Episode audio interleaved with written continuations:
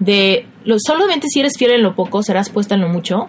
Eso va a todo, eso va a tu salud, eso va a, tus finanzas, por supuesto, a tus relaciones con tu familia, con tus amigos, con tu pareja, con tus hijos, eso va hacia tus clientes, todo. ¿Valoras lo que tienes o no?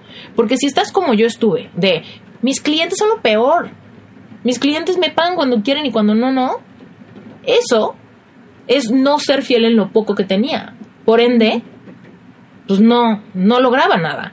Pero cuando empecé a decir, mis clientes valoran mi trabajo, a su modo, pero valoran mi trabajo. Estoy, soy capaz de querer ver en este cliente que no me lo está dando el respeto que debe de estar por ahí. Yo sé que debe estar por ahí porque me lo merezco.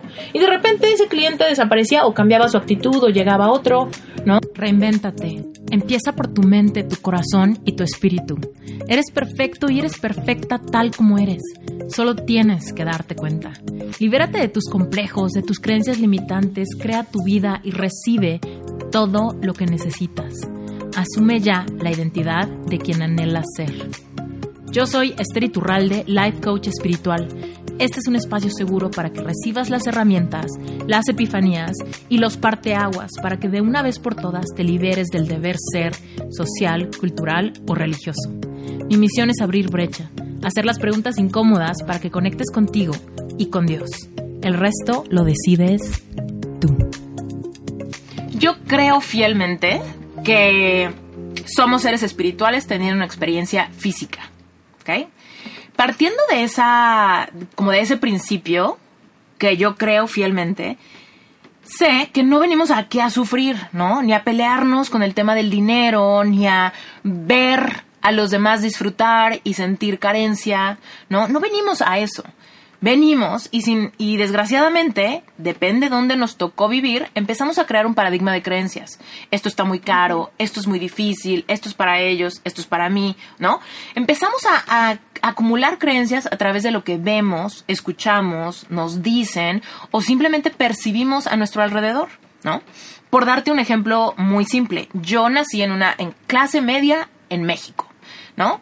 Entonces, por supuesto tenía casa y por supuesto tenía escuela y por supuesto nunca nada me faltó, pero al mismo tiempo yo era la más chiquita de cinco hermanos, entonces también era como de, no te acabes la leche porque somos cinco, ¿no?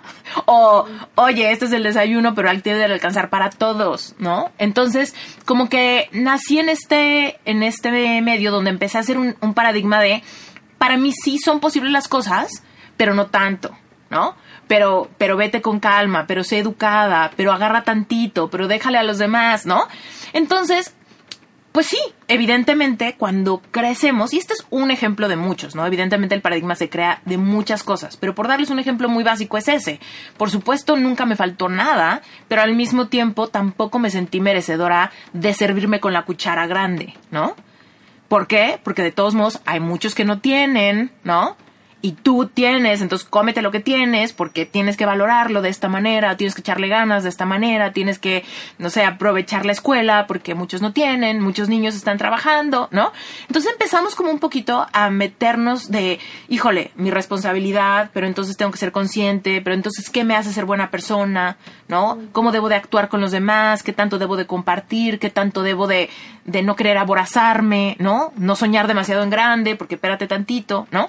Y al mismo tiempo, pues mujer, la más chica, mexicana, ¿qué se espera de mí? ¿No? ¿Se espera de mí que tenga un trabajo y que triunfe muchísimo? No tanto. Se espera de mí que estudie, sea buena niña, me case y quizá más bien me dedique a mi casa y cosas así mis hermanos, completa diferente la historia. Tú si eres hombre, tú necesitas trabajar un montón porque probablemente tú te cases con alguien que, ¿no? Y entonces empezamos a percibir un montón de cosas y empezamos a almacenar un montón de creencias de qué cosas son posibles y qué cosas no son posibles para mí, ¿no? Y a pesar de que podemos tener por ahí algunos sueños, ¿no? De me gustaría conocer el mundo y viajar mucho, ¿no? Me gustaría comprarme este tipo de cosas o tener este tipo de casa o X, ¿no? Podemos empezar a querer algunas cosas. Muchas veces se queda como en, en el sueño guajiro, ¿no? Si yo pudiera, tú tendría tal mansión. Pero últimamente, para mí es posible una casa parecida a la casa en la que yo crecí. Porque ese es mi paradigma de creencias. O una casa parecida a las que vi que tienen también mis amigos, ¿no? Una escuela, mis hijos van a ir a una escuela probablemente parecida a la que yo fui, ¿no? Y entonces hay veces que estamos como en ese limbo que nuestras creencias nos permiten acceder. Y todo esto es subconsciente, no nos damos cuenta. Pensamos que le estamos echando muchas ganas y quizá podemos cruzar la barrera hacia un algo más elevado que pensábamos que no podríamos, ¿no? O tal vez nos puede ir muy mal y de repente caemos un poquito más abajo en lo que creíamos que era lo, lo mínimo, ¿no? Pero últimamente siempre tenemos esta, este, este nivel de creencias que no nos permiten realmente sorprendernos, ni recibir milagros, ni vivir en abundancia plena, ni hacer cosas fuera de lo, de lo normal, ¿no? De lo que la gente cataloga como normal lo que tú acabas de describir me recuerda es como un, un, termostato. Es como que, sí, de repente un año te puede ir un poquito más arriba del termostato, pero luego siempre como que tiendes al mismo al mismo paradigma, como dijiste tú, al mismo termostato del aire acondicionado. Y fíjate qué bueno que pones ese ejemplo, porque es un ejemplo que yo uso mucho para explicar justo lo de las creencias. Y justo eh, creo que en un episodio del podcast explico que, por ejemplo, yo en México nunca tuve termostato en mi casa. En México no es normal tener aire acondicionado ni calentador porque las temperaturas nunca van ni muy abajo ni tampoco muy arriba, por lo menos en, en la Ciudad de México. Entonces, cuando yo me mudé a Estados Unidos, y de repente es mucho frío, mucho calor y dependes del aire acondicionado o, del calentador, me acuerdo que eh, en mis inicios en Las Vegas, Brent siempre me, me regañaba, ¿no? Porque me decía, a ver, tenemos el aire acondicionado, cierra la puerta, ¿no? Tienes la puerta abierta, evidentemente vamos a gastar más luz o, o se va a tardar más tiempo o lo que sea, ¿no? Entonces, pensando en la metáfora de las creencias, es un poco lo mismo. De repente nosotros tenemos nuestro termostato que está como, por ejemplo, está anclado en que más o menos yo creo que lo normal sería ganar, por decirte algo, cuatro mil dólares al mes. Eso más o menos es lo normal porque eso ganan mis amigos, eso en el trabajo pasado ganaba tantito menos, entonces creo que ahorita debería estar tantito más arriba. Total, mi termostato dice cuatro mil dólares. Y de repente llega la etapa de COVID, ¿no? COVID es como, ¡pum!, me abrieron una puertota porque me bajaron mi sueldo, me quedé sin trabajo momentáneamente, estoy recibiendo el, el, seguro de desempleo, yo qué sé, ¿no? Es una puertota que se abrió, cambió mi termostato, pero últimamente mi termostato que está lleno de mis creencias y de mis emociones, va a empezar a, va a tratar de jalarme jalarme jalarme, a normalizarlo, a normalizar esto. Y sí, mis creencias van a estar dándole a todo y mi sistema nervioso va a estar súper alterado porque estoy nerviosa, porque esto no es normal, esto es demasiado alarmante, ¿no? ¿Cuánto tiempo va a durar? Entonces, el termostato está tratando y tratando de regresarme a lo que yo catalogo como normal y de repente COVID va a pasar y vamos a cerrar esa puerta y vamos a regresar al termostato normal, ¿no? O tal vez pasa otra cosa parecida y es, se abre la ventana, ¿no? Abren la ventana y llega un proyecto extra, me llega una infusión de dinero extra, pero últimamente esa ventana se va a cerrar y el termostato me va a regresar a la normalidad, ¿no? ¿Qué pasa cuando nosotros estamos tratando de recuperar nuestro derecho de vivir en abundancia económica? Realmente todo empieza en que tú modifiques tu termostato. Es no se trata de abrir puertas y ventanas tratando de conseguir un segundo empleo, una segunda entrada, me meto un multinivel, ¿no? Para tratar de cambiar mi realidad económica. Últimamente, las puertas y ventanas se cierran y se abren, ¿no? Y cambian la temperatura de mi casa, ¿no? De mi paradigma, de mi mente, de mi realidad. Pero últimamente, mi realidad siempre va a tratar de normalizar. Y parece un poco extraño pensar que nuestro paradigma, aun cuando algo muy bueno está sucediendo, nos regresara a una normalidad menos buena. Pero en realidad el termostato no discrimina qué es bueno y qué es malo. Solamente quiere lo que considera posible, lo que considera coherente, lo que no me espanta, ni para bien ni para mal, ¿no? Porque nos espanta, cuando tenemos mucho dinero también nos espanta, porque decimos cuánto va a durar, tengo que ahorrar, tengo que, tengo que aprovechar, porque esto nunca va a volver a pasar. Entonces le metemos miedo aún a las bendiciones. Y cuando algo malo pasa, pues también nos peleamos con todo, ¿no? Nos peleamos con la circunstancia, con la pandemia, con el gobierno, con el jefe, con lo que sea, con la crisis, con la recesión, ¿no? Pero últimamente tratamos de regresar a lo que nuestro sistema nervioso ha normalizado como bien, ¿no? Por ejemplo, si tú ahorita me dices a mí, Esther, ¿cómo te sientes económicamente? y ahorita si quieres ahondamos en eso más, pero yo te diría súper bien, mejor que nunca. Nunca había tenido más dinero que ahora.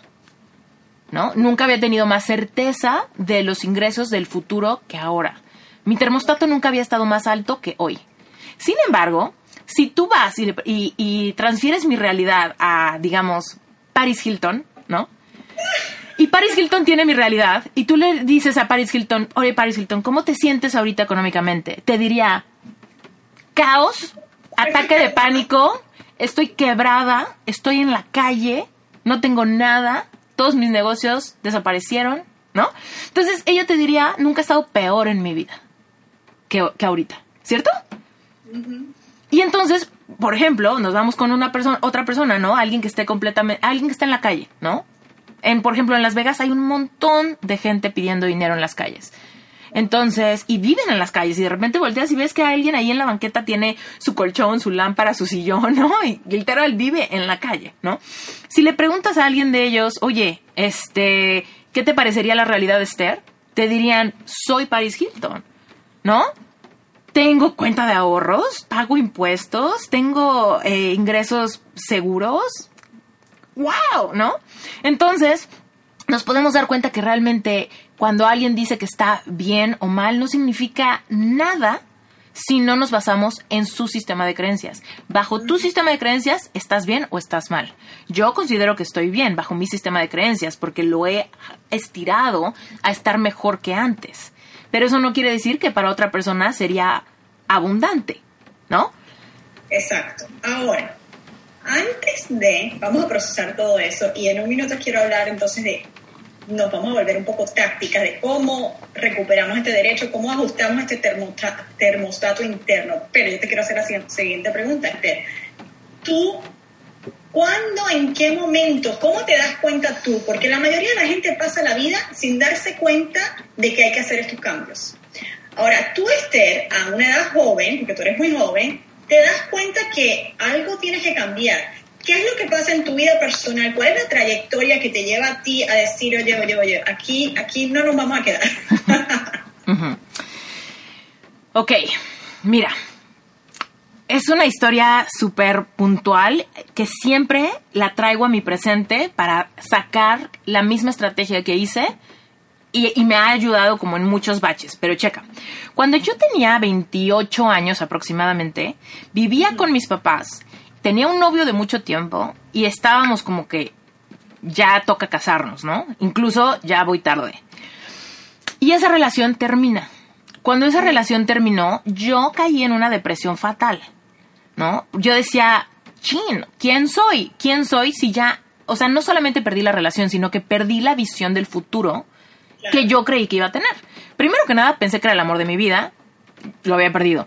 Ya, o sea, técnicamente me iba a independizar con él cuando nos casáramos. Ya no tenía él, entonces ya todo el sueño de independencia no tenía sabor, no tenía color.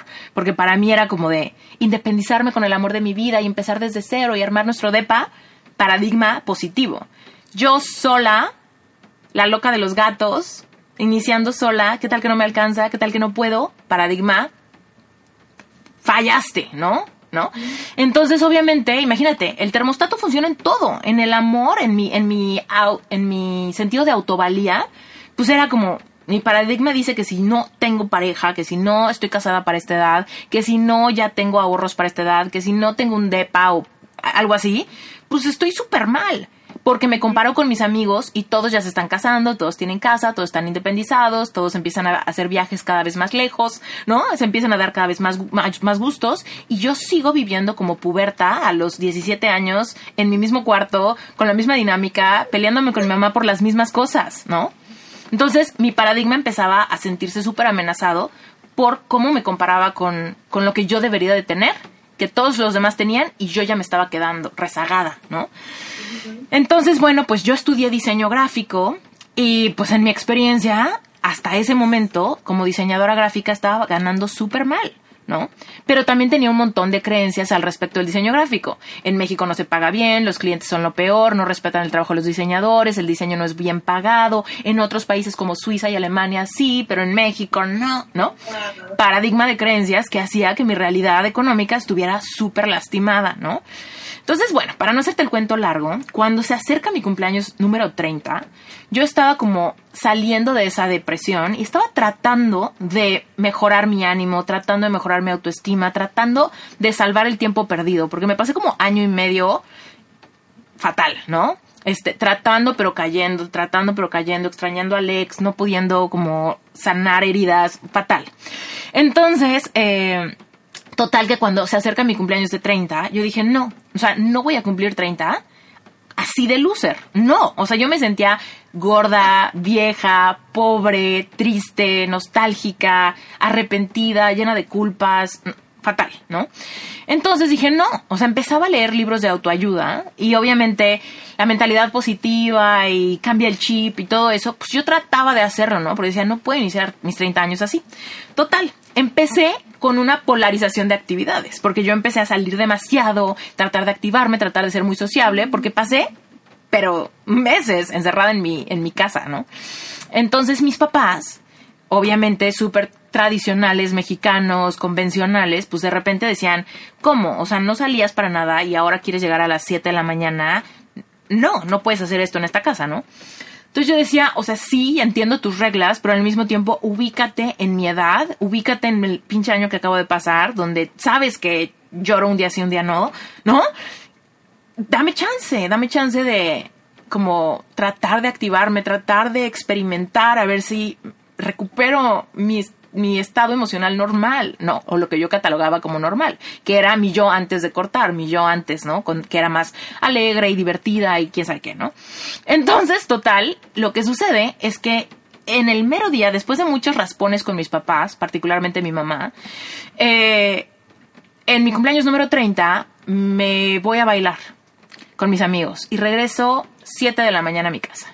Mi mamá se enoja tanto que me corre de mi casa. ¡Wow! Me corre de mi casa y yo, la verdad es que llevaba tiempo, durante ese año y medio que estuve deprimida, llevaba tiempo tratando o pensando en me voy a independizar. Pero me daba mucho miedo. ¿No? Entonces me echaba para atrás por muchas razones. Por un lado, lealtades familiares, ¿no? De, pero soy la más chica y voy a dejar el nido vacío, pero soy mexicana, debería de casarme, pero sí, ¿para qué me voy si ellos me dan todo? Pero ¿por qué? ¿No? O sea, como que un montón de creencias morales de para qué lo hago y al mismo tiempo muchos miedos económicos. Además, con mi carrera, que los clientes de repente vienen, de repente no, de repente pagan, de repente no, ¿cómo me puedo meter en un compromiso de pagar una renta? ¿Qué tal que me sacan? ¿Qué tal que me corren? ¿Qué vergüenza? Ay, no, no, no, ¿no? No quiero lidiar con eso y menos yo sola. Otro paradigma de creencias. Si estuviera con a la persona que amo, pues juntos nos aventamos el problema. Pero yo sola, ¿quién me va a ayudar? Nadie, estoy sola, ¿no? Entonces, total, muchas razones, mucho peso que me frenaban, ¿no? Entonces mis simulacros de independizarme como que se diluían, ¿no? Buscaba departamentos, llamaba, preguntaba precios, pero no iba a verlo, ¿no? O iba a verlo, pero luego ya no le contestaba al, asesor de renta o de venta, ¿no? Claro, hasta que Dios te dio la patada. Mandó a tu mamá de mensajera para darte la patada para afuera. Exacto. Entonces, imagínate, yo me enojé tanto, yo estaba tan enojada con mi mamá, que yo decía, en mi cumpleaños 30, después de pasar año y medio deprimida, trato de activarme, de celebrar, de estar feliz, y me corren de mi casa, en serio. O sea, yo en ese momento decía, no lo puedo creer. Entonces, imagínate, es, es una, fue un pleito bien fuerte, donde ella me dijo, hoy es tu última noche aquí. Haz cuenta que el pleito fue como a las 11 de la noche. Y yo pasé toda esa noche metiendo mi ropa en bolsas de plástico, o sea, porque ni siquiera tenía maletas suficientes como para empacar todos mis triques. Y mi mamá no me dejó llevarme nada más, nada. Mi, mi cama, no. Mi escritorio, nada. ¿no? Entonces, para no hacerte el cuento largo, a las dos semanas ya tenía un departamento, ¿no? Me activé tanto, estaba tan enojada que el, enojo me llevó a preguntar, buscar, ver y hacer que pasara. Pero ¿qué crees? Que no tenía ahorros para nada. O sea, yo literal, en ese momento, pues, obviamente vivía en México, tenía como, como 9 mil pesos, que son como 400 dólares. Eso es lo único que tenía. Nada. Y tenía mi coche, mi computadora y mi ropa. Eso es lo que tenía. Entonces, eh, tenía una iPad vieja. Me acuerdo que un amigo de mi hermana me decía, yo te presto lo que te falta, porque necesitaba más dinero para pagar la primera renta y la renta de depósito. Yo te presto lo que te falta. Y yo no, no, porque si me prestas, ya te debo a ti más la renta del próximo mes. O sea, no, no puedo. Total, me dijo, ¿cuánto dinero te falta? Pues, tanto. Me dijo, véndeme esa iPad por esa cantidad de dinero. O sea, me dio más dinero que lo que yo pagué por el iPad nueva, cuando el iPad ya estaba viejísima y ni funcionaba, ¿no? Pero bueno, evidentemente lo hizo por ayudarme. Se lo agradezco hasta la fecha, he contado esa historia mil veces. Pero bueno, el punto es que imagínate, ya estaba yo en un departamento muy lindo, vacío, yo durmiendo en mi sleeping bag de misionera, que no había usado desde que tenía 16 años, a los 30 con mis gatas, tengo dos gatas, con mis gatas durmiendo ahí en la que iba a ser mi recámara, en mi recámara, pero en el piso, en una colchoneta con mi sleeping bag, mi computadora y ya. ¿No? En un departamento completamente nuevo y vacío. Entonces, aquí viene lo del paradigma. Lo que pasó fue que yo lo único que pensé fue, tengo que hacer que esto funcione. Después de haberme independizado y de haber pasado por todo el drama, de sacar todas mis cosas, un pleito de tal nivel con mis papás, y ya estar aquí, no puedo fallar. O sea, y es ahí donde de repente por la necesidad puede ser un gran motivador, ¿no? Pero ojo, ahí fue también mi termostato seguía prendido. Mi termostato que estaba acostumbrado a no soñar muy en grande, tampoco estaba acostumbrado a no tener cama. Tampoco estaba acostumbrado a no tener comida, microondas, refrigerador, lavadora, secadora, mueble, sillón, tele, cable, internet, ¿no? Todo eso estaba normalizado en mi, en mi termostato. Entonces, ¿qué pasa? Que a mí me tiraron un, muro, ¿no? De la casa de mi termostato. Entonces mi termostato estaba así tratando de calentar la zona porque la normalidad no era la normalidad. Por un lado, sí tengo un departamento nuevo, que es como un sueño que se cumplió, pero al mismo tiempo estoy viviendo, estoy durmiendo en el piso, lo cual no está, no, no es normal para mí. Entonces, ¿qué pasa? Que empecé a leer compulsivamente libros de liderazgo, dinero, manifestación, leyes universales, mentalidad de abundancia, merecimiento, amor propio, todo, para ver qué, hago para ayudarle a este termostato, cómo le hago para levantar muros y generar una nueva, una nueva temperatura aquí, ¿no?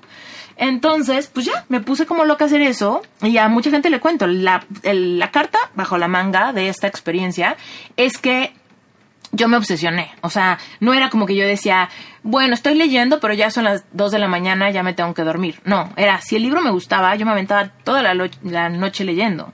Y si el libro decía, haz una meditación de esto, o haz una lista de esto, o afirma esto, o das trabajo de espejo, yo en ese momento detenía el libro y hacía el ejercicio.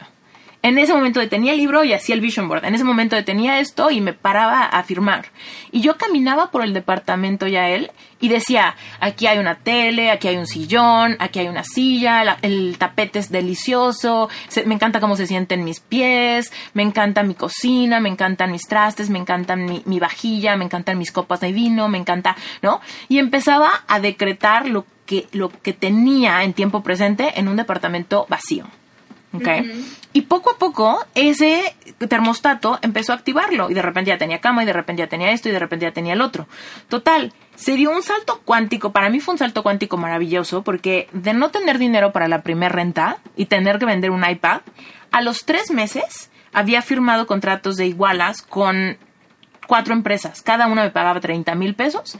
Se hacían en total 120 mil pesos, que son como 6 mil dólares. Entonces, de no tener nada, a los tres meses ya tenía asegurado seis mil dólares al mes.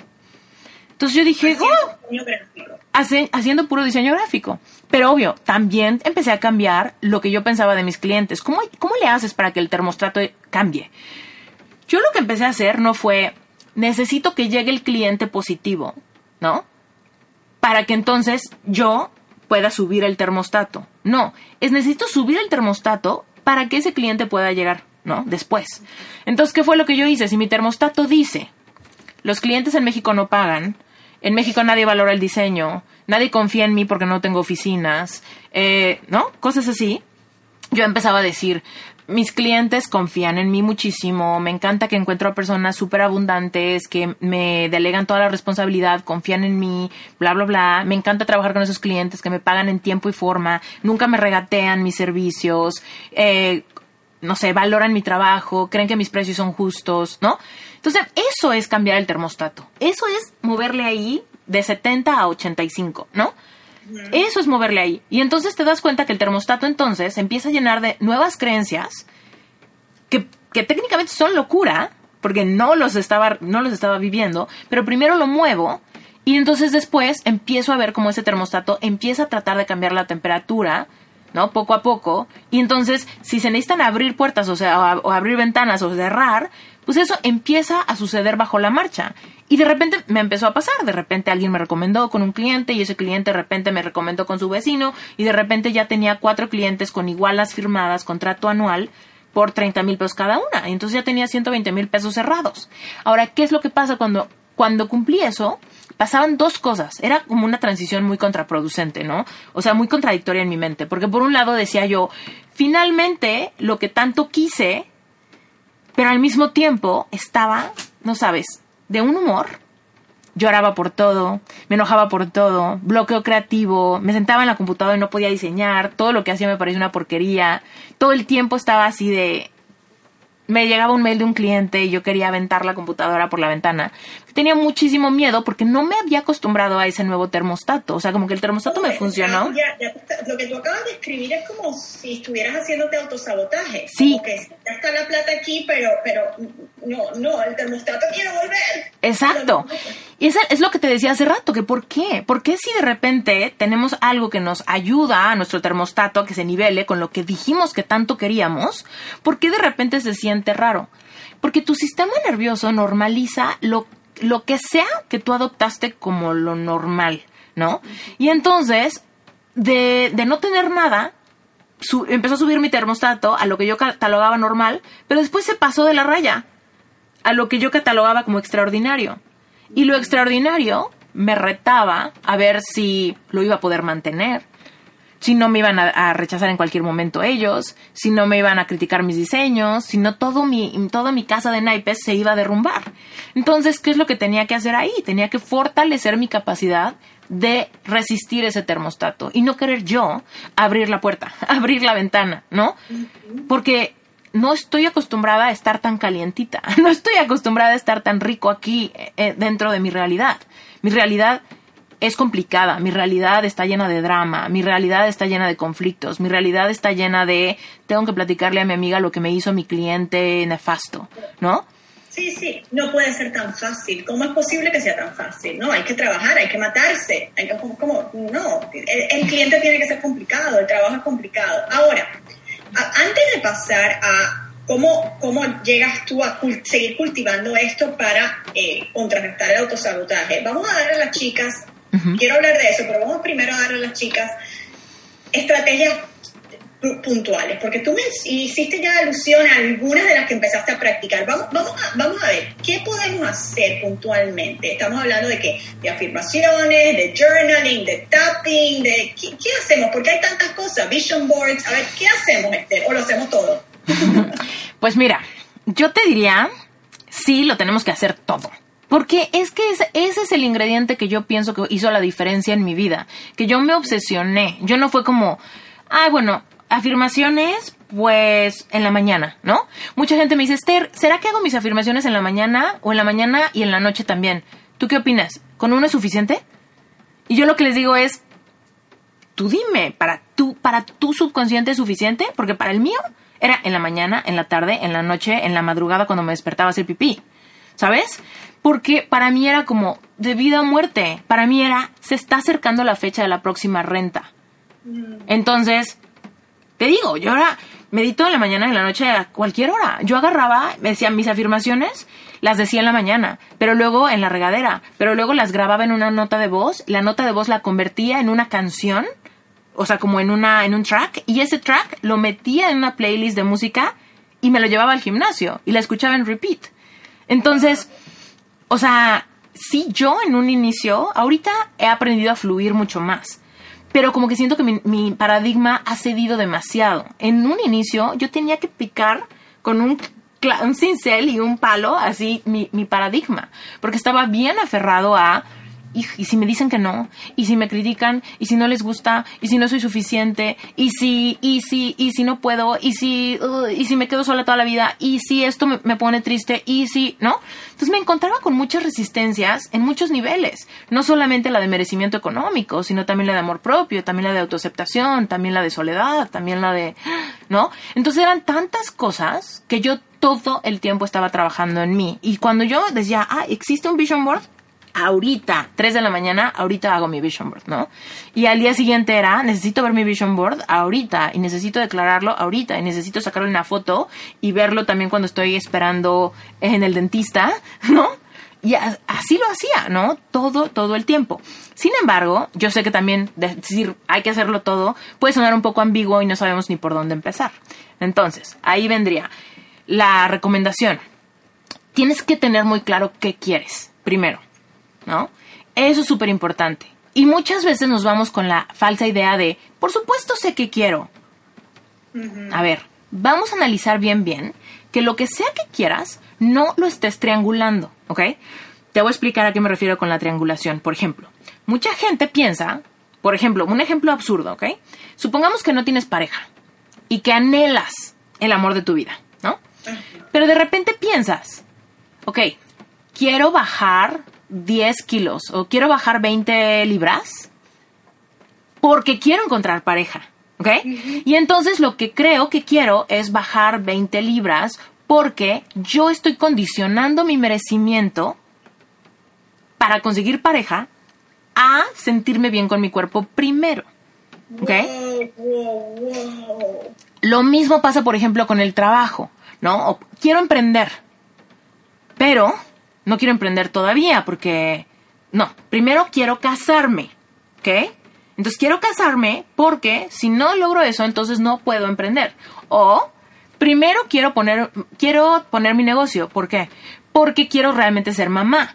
Entonces, estoy diciendo que quiero un negocio porque creo que necesito tener un negocio propio para que eso me permita poder quedarme en casa cuando sea mamá y no tener que ir a la oficina. Entonces, primero quiero tener un emprendimiento, hacer que funcione, que me dé dinero mensualmente para que yo me sienta tranquila cuando sea que me embarace, ¿no? Entonces, hacemos todo tipo de triangulaciones extrañas con nuestros deseos, creemos que tenemos claridad de lo que queremos, pero en realidad tenemos tanta duda de que lo que queremos suceda que nos vamos a la capa de qué es lo que yo creo que debo querer para después permitirme recibir lo que de verdad anhelo. Y ahí está la falla, Ahora, si tú quieres bajar 20 kilos porque, híjole, yo me acuerdo cuando pesaba 20 kilos abajo, me sentía muchísimo mejor con mi cuerpo, era mucho más ágil, me sentía mucho más ligera y sana, y quiero regresar a eso. Padrísimo, ¿no? Pero si quieres eso, porque en realidad te sientes súper acomplejada con tu cuerpo y crees que esa es la razón por la que los hombres no se sienten atraídos a ti, pues entonces ahí hay una emoción de muy baja densidad que no te permite realmente atraer lo que deseas, no te permite merecerlo, no te permite que tu termostato cambie, ¿no? Entonces, primero hay que hacer esa lista, primero a ver exactamente qué quieres y pregúntate por qué lo quieres, ¿no? De, de esa razón, esa razón nos va a permitir como descubrir si estamos triangulándolo o no. Entonces, supongamos, yo quiero ser mamá. ¿Por qué? ¿Por qué quieres ser mamá? ¿No? Y si la respuesta es porque todas mis amigas ya tienen hijos, porque siento que me estoy quedando, porque siento que después va a ser imposible, porque siento que ya estoy muy grande, porque mi mamá me pregunta todos los días que cuánto va a tener nietos, porque me siento muy triste cuando veo a los demás y envidio a mis amigas con hijos, estás triangulando. Porque lo que quieres es amarte y aceptarte, ¿no? Primero. Lo que quieres es sentirte plena, lo que quieres es ser capaz de poner límites, lo que quieres es ser capaz de liberar esa envidia, ¿no? Antes de querer ser mamá. Ahora, si tú me dices, quiero ser mamá porque me siento lista, porque me ilusiona cañón, porque cuando veo a mis amigas con hijos, me encantan sus bebés y los quiero cargar y me hace muy feliz y las veo con ilusión y ya me visualizo a mí también, ¿no? Ah, entonces perfecto, es un deseo que sí viene de- directito de tu corazón. Y yo soy fiel creyente que todos los deseos que están en nuestro corazón fueron puestos ahí, para nosotros. No se nos ocurrieron a nosotros. Somos nosotros que vamos de regreso al corazón a encontrar esos anhelos y a desarrollar la valentía de atrevernos a quererlo. ¿No? Entonces, pon una lista y pon exactamente qué quieres, ¿no? Quiero tanto dinero, quiero un negocio, quiero casarme, quiero bebés, quiero salud, quiero bajar de peso, quiero ser fuerte, quiero aprender un nuevo deporte, quiero viajar a Italia, ¿sabes? Ahora, quiero ir a Italia. ¿Por qué? Pues porque mi amiga fue, me encantaron sus fotos de Instagram y yo también quiero. No.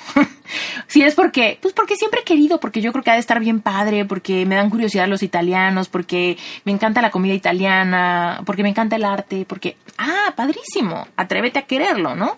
Entonces, haz tu lista que quieres. Si no tienes, si no estás bien clara si lo quieres o no lo quieres, hazte la pregunta por qué lo quieres y date, date mucha honestidad para responder esa pregunta y darte cuenta si el deseo viene directo de tu corazón o estás queriendo eso porque estás triangulando algo que de verdad, que quieres más, pero que no te estás dando permiso de querer aquello hasta que no tengas eso solucionado, ¿no? El peso, la autoestima, el negocio, antes de permitirme soñar con, con mi matrimonio, con mi casa, con mi viaje, con mi lo que sea.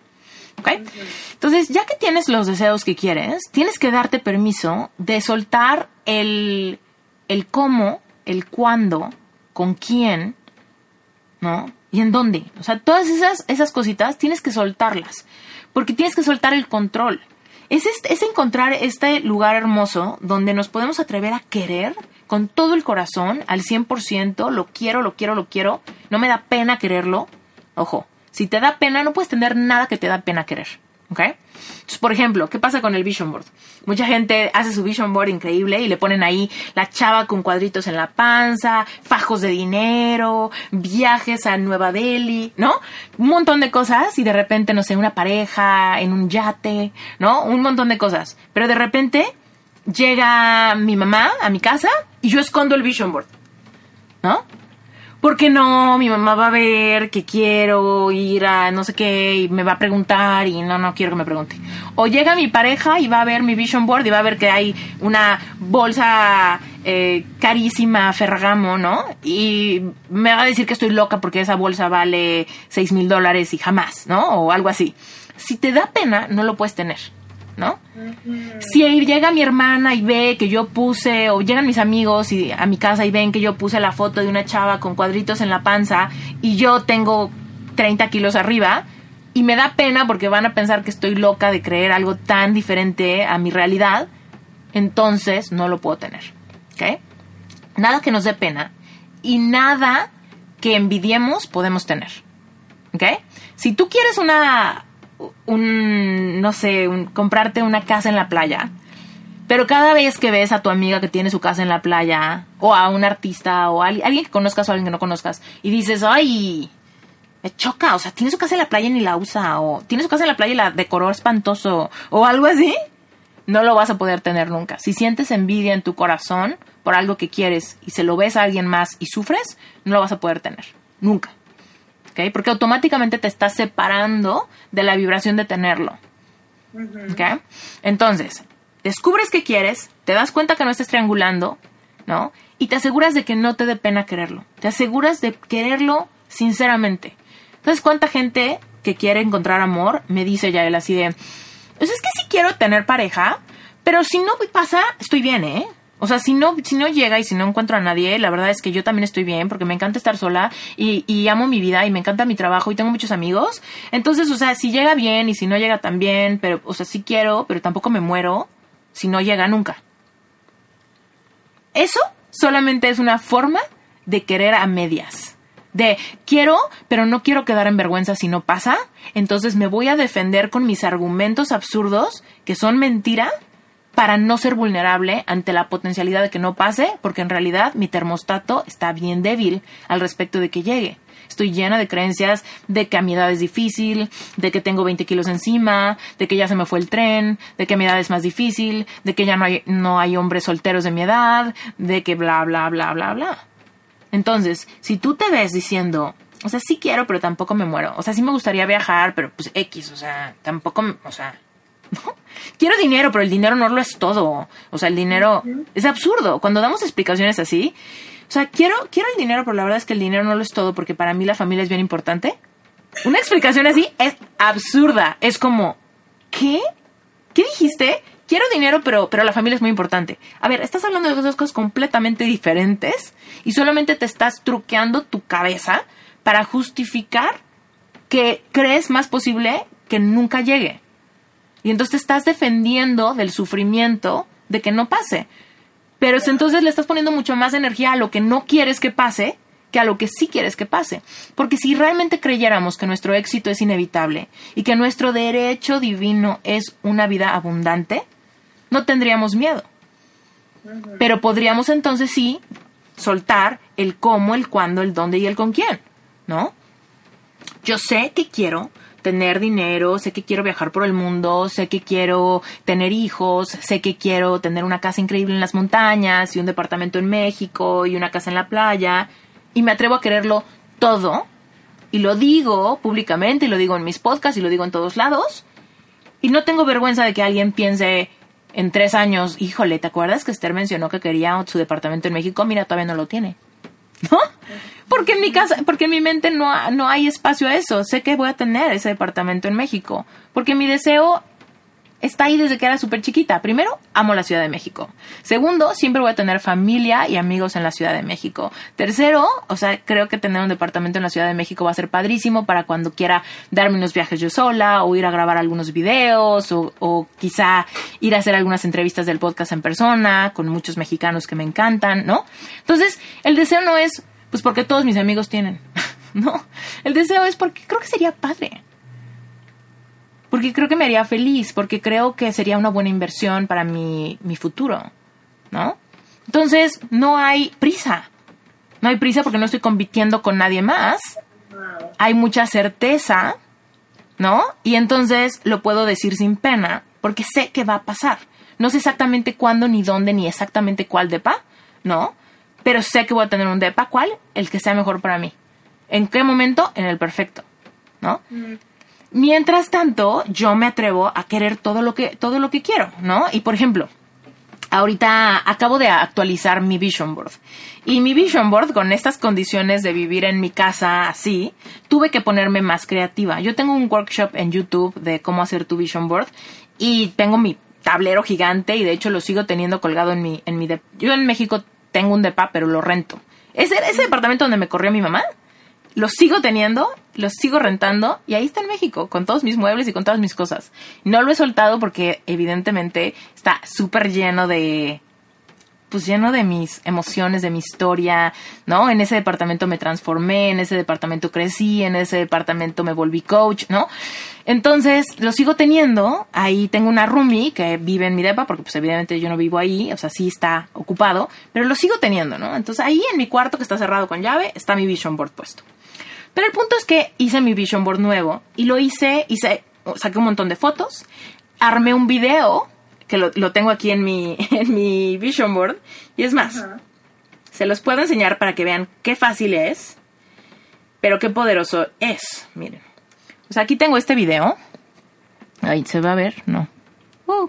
Uy, no se va por la No sé, ahí está. Ah, sí, sí, estás escribiendo. Mira, se está moviendo el video. Ahí está. Este año quiero un lanzamiento de un millón de dólares, quiero una casa en la montaña que sea con A-frame, que son esas casas como de triángulo, quiero dar una plática en TED, quiero publicar mi primer libro, quiero que mi casa tenga una bathtub afuera, quiero tener una especial en Netflix, quiero tener eh, una tina, me encantan las tinas, quiero esquiar más y más con Brent, quiero dar pláticas para mujeres en persona, quiero quiero ir a la playa mucho, quiero dar conferencias en vivo después de que acabe COVID, quiero que mi relación con mi esposo sea así para siempre, quiero...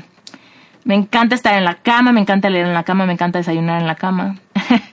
este, ya sabes, quiero fortalecer mucho mis piernas, quiero ir a la playa, quiero quiero ir a Islandia, quiero ir a Bali, quiero ir a quiero ir a, quiero, esta es mi casa en la playa, este es mi depa en México, esta es mi casa en la montaña, mi especial en Netflix, mi libro en librerías, mi libro en, en Amazon, mi libro en Audible, quizá un especial en HBO, quiero hacer ejercicio, quiero que así se sienta mi 2021, ya casi acaba, ¿eh? Es bien chiquito. Quiero que mi podcast vuelva a estar hasta arriba en Apple Podcast, que ya estuvo, pero lo quiero tener ahí permanentemente. Eh, sacaré una foto así cuando mi libro esté listo y quiero estar en la alberca mucho con mi esposo. ¿No? Ya, eso, eso es todo mi vision board, ¿no? Entonces, fue más cortito, lo tengo en un video, pero yo me voy a hacer ejercicio, ya él, y lo pongo así en la caminadora, en repeat, ese video que dura un minuto 20 segundos, y lo pongo en repeat. Y mientras, y hago ejercicio, lo veo 40 veces. Y me, eh, pero lo importante no es nada más verlo, lo importante es sentirlo. Como si esas fotos fueran realmente las fotos de mi carrete de fotos. No fotos que yo puse, sino fotos que yo tomé. De mi casa, de mi, de mi hot tub afuera de la terraza, de mi especial en Netflix, de mi podcast, ta, de yo y mi esposo, de yo y yo firmando el contrato de, de mi DEPA, o mi contrato con Netflix, o mi contrato con Audible, o mi contrato con, ¿no? Con la editorial que publique mi libro. Entonces, no son sueños chiquitos. No, ya veo. y podría dar pena, ¿no? Podría dar pena decir, voy a tener un especial en Netflix o en, o en HBO y ta, ta, ta. Yo sé que va a pasar porque genuinamente el sueño está ahí. No, lo, no quiero compartir con nadie, ¿no? No, se lo, no lo quiero hacer para demostrarle a mi papá algo, ¿no? Simplemente lo quiero hacer porque creo que sería increíble experiencia. Y aquí... Ah, ah, una pregunta, Esther, porque cuando yo lo veo, veo todos estos sueños y uno podría decir, bueno, ¿y ahora qué pasa si llegó el final del 2021 y no pasó? No firmé, no, no publiqué mi libro y no compré la casa en las montañas y no compré el departamento. Esto es un vision board que es sin tiempo límite, o sea, no está limitado al tiempo. No está limitado al tiempo. Es que acuérdate que lo único que nosotros, la única que es nuestra responsabilidad es poner el qué. Tú decides qué quieres, pero tienes que rendir y rendir no significa giving up. Rendir significa soltar el control de cuándo, dónde, con quién, ¿no? Todo eso, con quién me caso, a dónde, quién le compro, con quién, quién es mi editor, ¿no? Tenemos que soltar todo eso y permitir que haya espacio para el milagro. ¿Cómo haces espacio? Entonces, vamos a recapitular. Primero, ¿qué quieres? hazte la pregunta de por qué lo quieres para descubrir si estás triangulando o no. Una vez que te das cuenta de qué es lo que quieres que no estás triangulando, te das cuenta que tienes que soltar el control y permitirte simplemente sentir como si ya lo tuvieras. Simplemente, ¿cómo crees que se va a sentir tener un, especial en Netflix? Estar, estar buscando en la tele y encontrar tu propio especial en Netflix. ¿Cómo crees que se va a sentir? ¿No? Entonces, por ejemplo, me pongo a ver entrevistas de Brenner Brown. Brenner Brown, ¿cómo fue tu especial en Netflix? ¿Cómo te sentiste? Y empiezo un poco a hacer mi investigación, ¿no?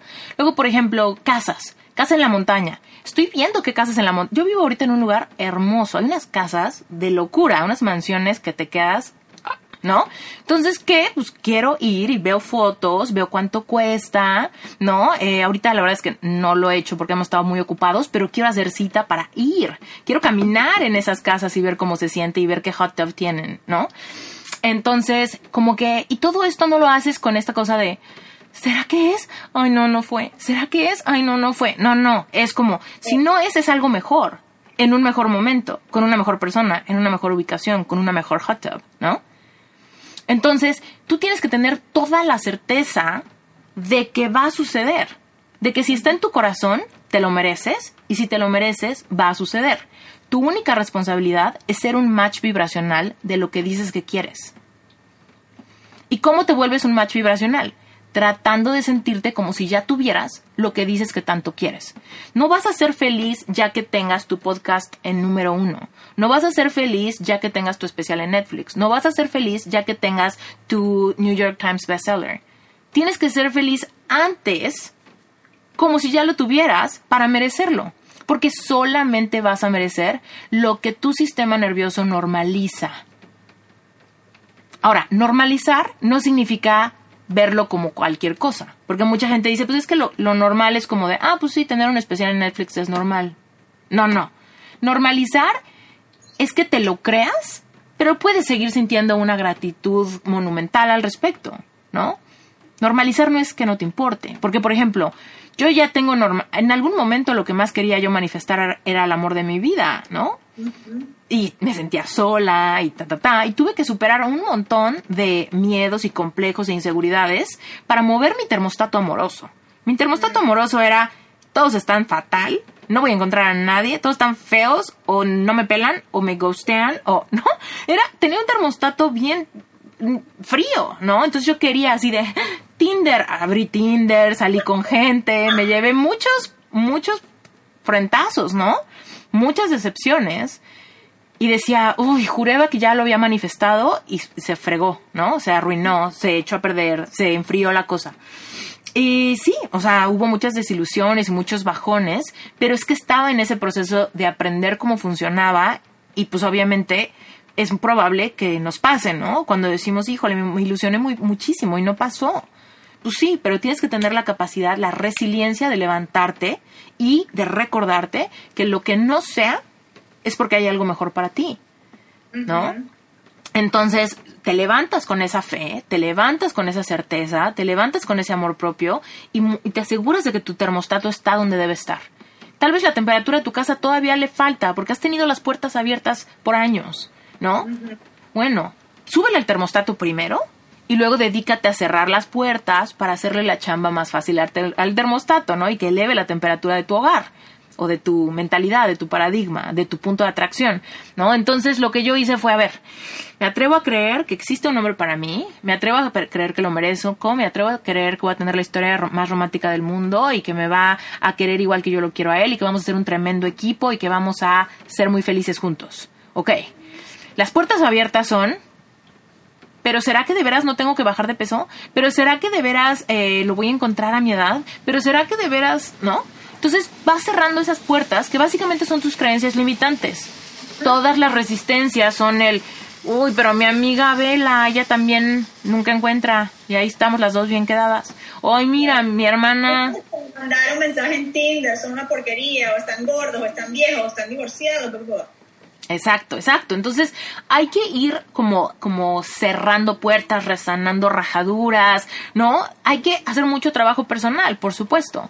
Pero primero atrévete a querer y después atrévete a ayudar para que eso que quieres y que estás atreviéndote a machar vibracionalmente, pues le quita, quitas todo lo que le estorba, ¿no? Y te vas a encontrar que todo lo que le estorba son tus miedos, son heridas de la infancia, son complejos, son pues quizá humillaciones de relaciones pasadas o situaciones, algo que escuchaste, algo que te hirió, algo que te dolió mucho, tal vez te corrieron de tu trabajo pasado y eso lastimó mucho tu seguridad personal, ¿no? Entonces todo eso es el trabajo personal que vamos a hacer, ¿no?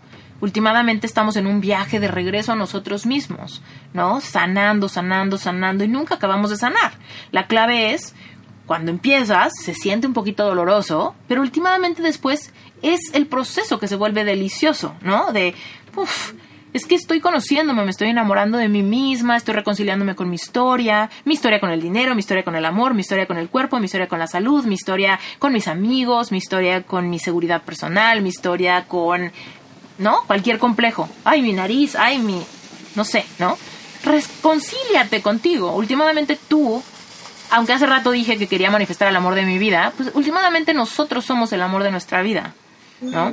Todo lo que quieras que el exterior te dé, te lo tienes que dar tú primero, ¿no? Entonces, por ejemplo, si quieres que el exterior te dé abundancia, ¿cómo te permites tú darte abundancia a ti mismo, ¿no? ¿Cómo hacemos? ¿Cómo le haces? Entonces, por ejemplo, hay veces que es muy simple y todo es simplemente un proceso muy reflexivo, pero también hay partes que nos podemos poner muy creativos y hacerlo más divertido. Por ejemplo, eh, te cuento algo que que yo he hecho aquí en, Montana.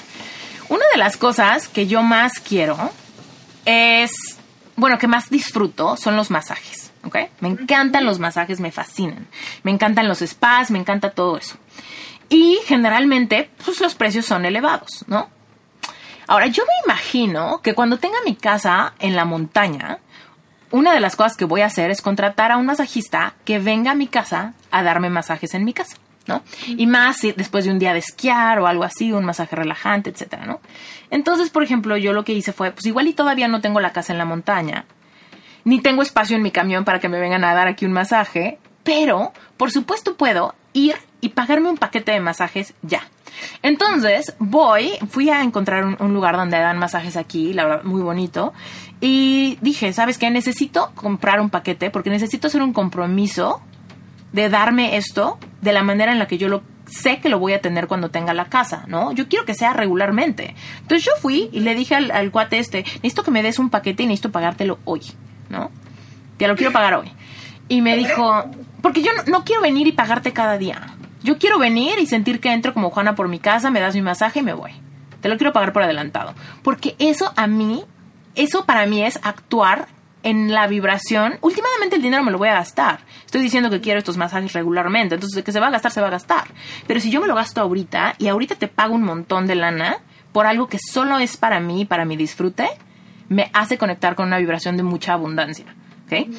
Entonces, en la gran escala de las cosas, no es mucho dinero en términos de comprar una casa, ¿no? Pero sí es mucho dinero en términos de darme un lujito y pagar por adelantado, ¿no? Entonces dije, lo voy a hacer así porque está en mis posibilidades y me conecta con una vibración bien bonita de merecimiento.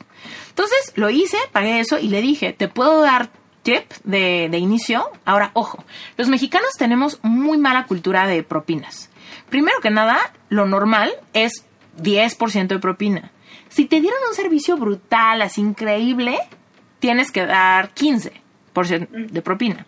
Cuando yo me mudé a Estados Unidos y Brent da de propina 20%, había alguna, un paradigma de escasez que yo decía, ¿cómo? ¿Cómo 20% de propina si el mesero no hizo nada, ¿no? O si no le pedimos nada especial, o si no nos atendió bien, ¿no? Y él siempre me decía, es lo normal, dar 20 es lo normal.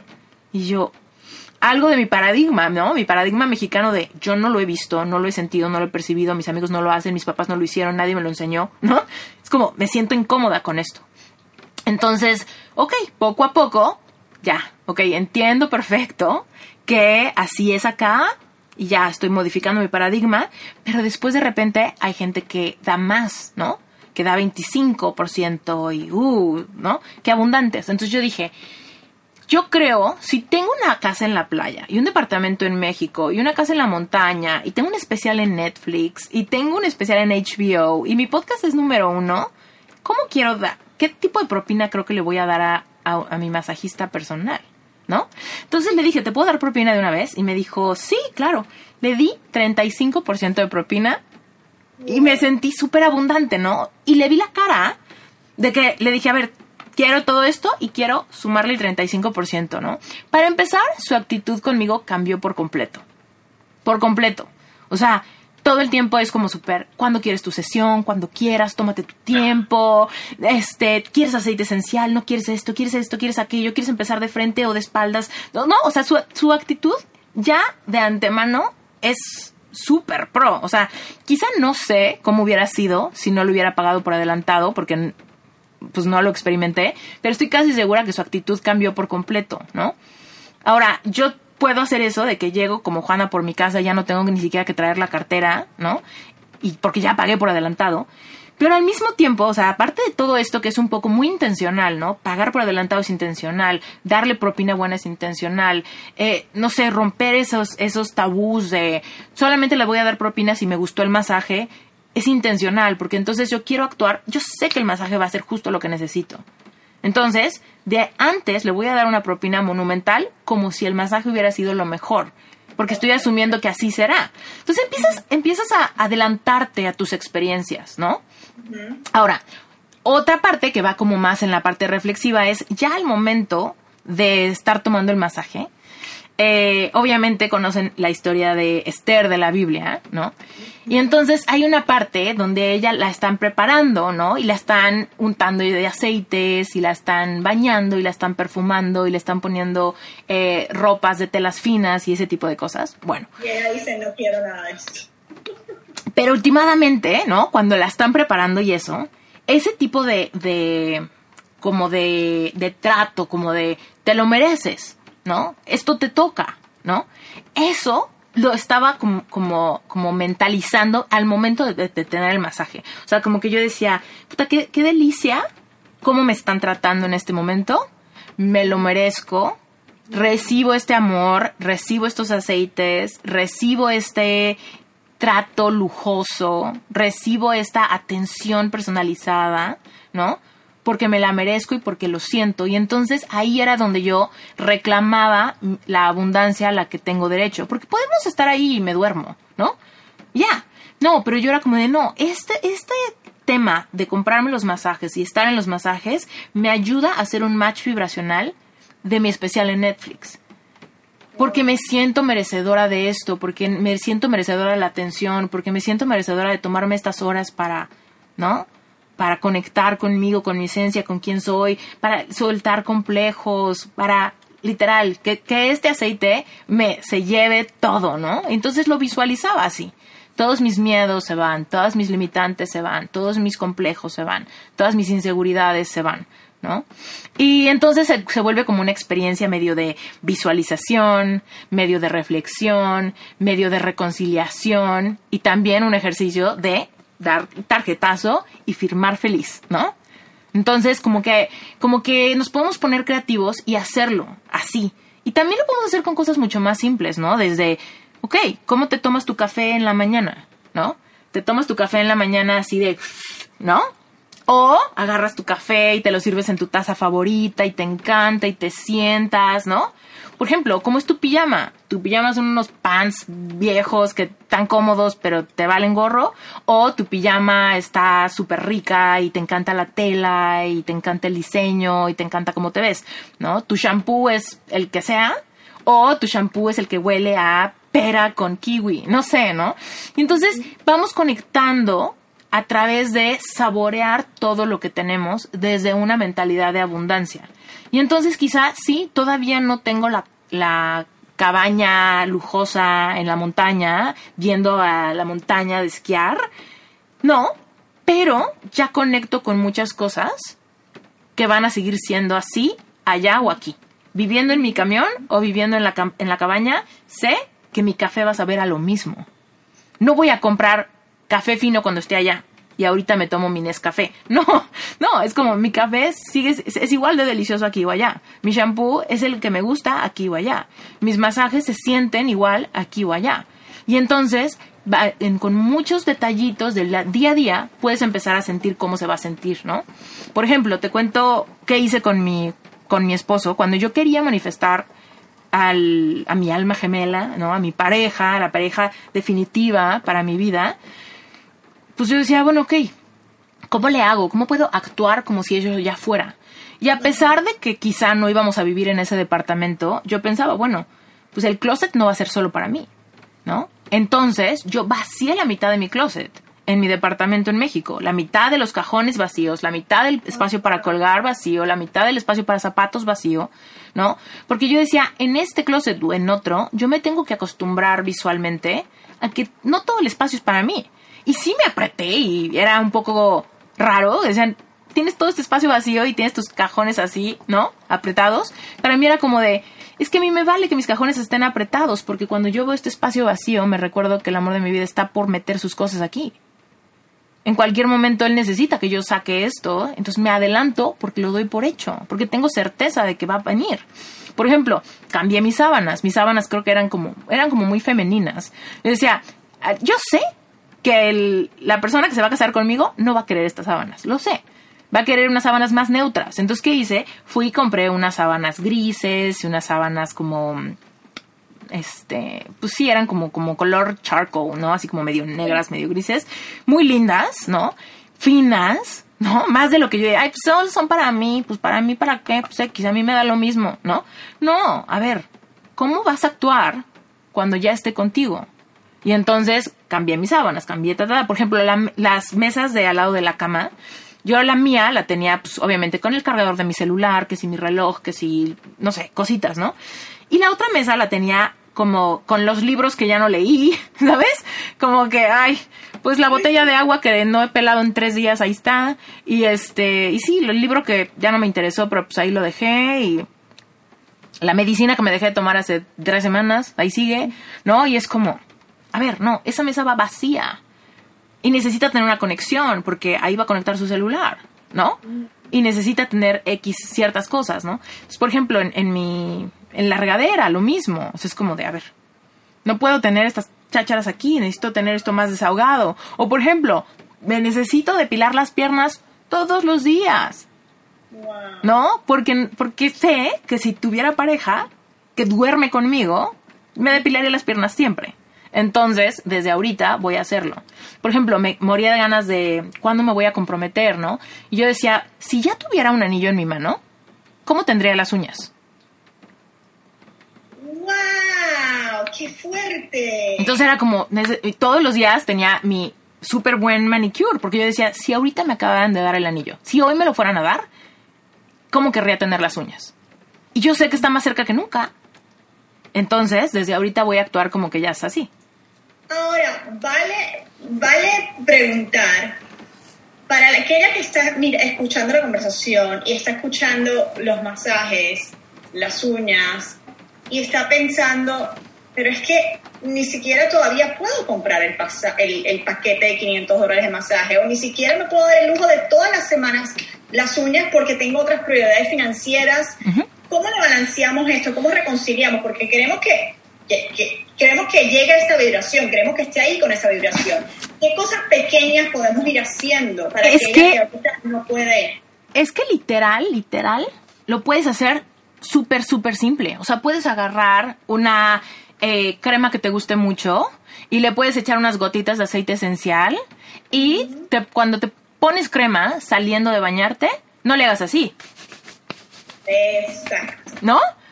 Sé abundante, reclama tu derecho de ser abundante. Y cuando te bañes, disfruta el agua en tu cuerpo. Y cuando te pongas shampoo, di qué rico huele. Y cuando te pongas crema, di mi piel merece paciencia y trato de reina, ¿no? Y mi café es delicioso y lo agarro y me lo tomo, ¿no? Y lava las sábanas de tu cama. ¿No? Ay, pues duermo sola, pues X. No, cámbialas, cámbialas un día sí, un día no, para que siempre huelan frescas, para que se sientan nuevas, para que, ¿no? O sea, podemos, la verdad, o sea, te digo, yo vivía en ese departamento vacío. No tenía dinero, no tenía nada, pero yo no veía vacío. Yo decía, aquí hay una tele, aquí hay un tapete delicioso, aquí hay un sillón súper cómodo, aquí grabo mis videos y se ve poca madre mi espacio, ¿no? Todavía no lo tenía. ¿Y por qué no lo tenía? Porque no tenía dinero para comprarlo. Ahora, para aclarar la duda, estoy completamente de acuerdo y de hecho esta mañana me pasó algo similar porque yo tenía una cita a las ocho y media y por alguna razón se movió o ella no se acordó, no sé qué. Entonces dije, tengo el tiempo libre y inmediatamente yo me iba a lanzar a trabajar y hacer las locuras así como... Y yo sé que los días que yo hago eso son los peores días. Los días que yo no me siento con el journal y escribo un rato y como tranquilizo la mente. Entonces yo me senté y usualmente no tomo café, pero dije, voy a hacer un café rico. Y me hice un café rico y me senté en un lugar de mi casa donde usualmente no me siento, pero que es muy lindo. Y me senté con mi libreta, hacer el cuaderno. Y de verdad, fue como un tiempo para mí, para sentirme, ah, pero yo puedo, yo me lo merezco, yo me merezco este tiempo. Era el primer día que mis hijos estaban en, el colegio, entonces todo estaba callado. pero tengo la pregunta, este, esto no, no nuevamente, y estamos diciendo, ponte en esa vibración, pero no es que tengas que tomar unas, unas decisiones locas de, ok, vete y endeudate y cómprate todos los masajes y paga un pasaje para irte a Turquía, que no, ¿verdad? Lo vas a pagar en cinco años. O sea, no estamos diciendo eso, ¿cierto? Aclara a las chicas. Por ejemplo, checa, con ese ejemplo de Turquía, Sí, por supuesto. Si tú quieres ir a Turquía y no tienes dinero para ir a Turquía, evidentemente no vas a ir a comprar el boleto. Pero quizás sí vas a tener muy claro cuánto cuesta. ¿No?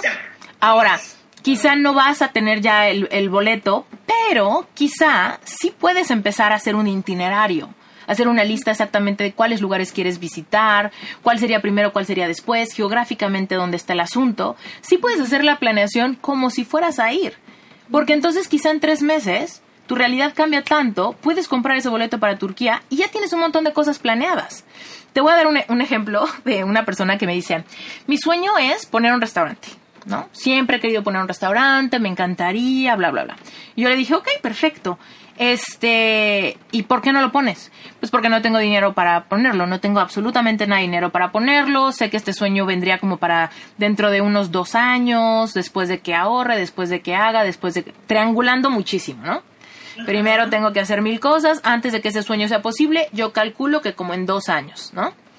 Eso para mí ya es como súper prohibido, ¿no? Yo nada de lo que quiero le pongo, le pongo tiempo. Es como, quién sabe cuándo. Sé que hoy estoy más cerca que nunca de que pase. No sé cuánto, pero no voy a decir en dos años. No. Entonces, esta persona me dijo, yo creo que como en dos años podría hacerlo. Y le dije, ok, perfecto. Y le dije, y oye, ¿y de qué tipo de comida va a ser? No sé. Oye, ¿y cómo de qué? ¿Cómo se va a llamar el restaurante? Ah, no sé. Eso es algo que tendría que ver con mi pareja, porque pues igual que nos guste a los dos y así. ¿No? Oye, ¿y va a ser un restaurante tipo una fonda, muy barato? ¿Va a ser un restaurante súper fino, carísimo? Ah, no, pues no lo había pensado. Yo creo que vas a depender de la zona, ¿no? Ah, ok. ¿Y cómo en qué zona te gustaría? Ah, pues no sé, lo que pasa es que tendría que ver como cuánto están las rentas y así, pero pues la verdad no, no sé. Yo, nunca vas a tener tu restaurante, perdóname que te lo diga, pero no lo vas a tener en dos años. No lo vas a tener nunca.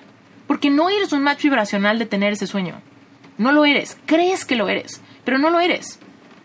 Todo mundo piensa, quiero viajar por el mundo. ¿Cuál es el primer país que quieres visitar? Ah, pues no, no sé, pues no sé, igual...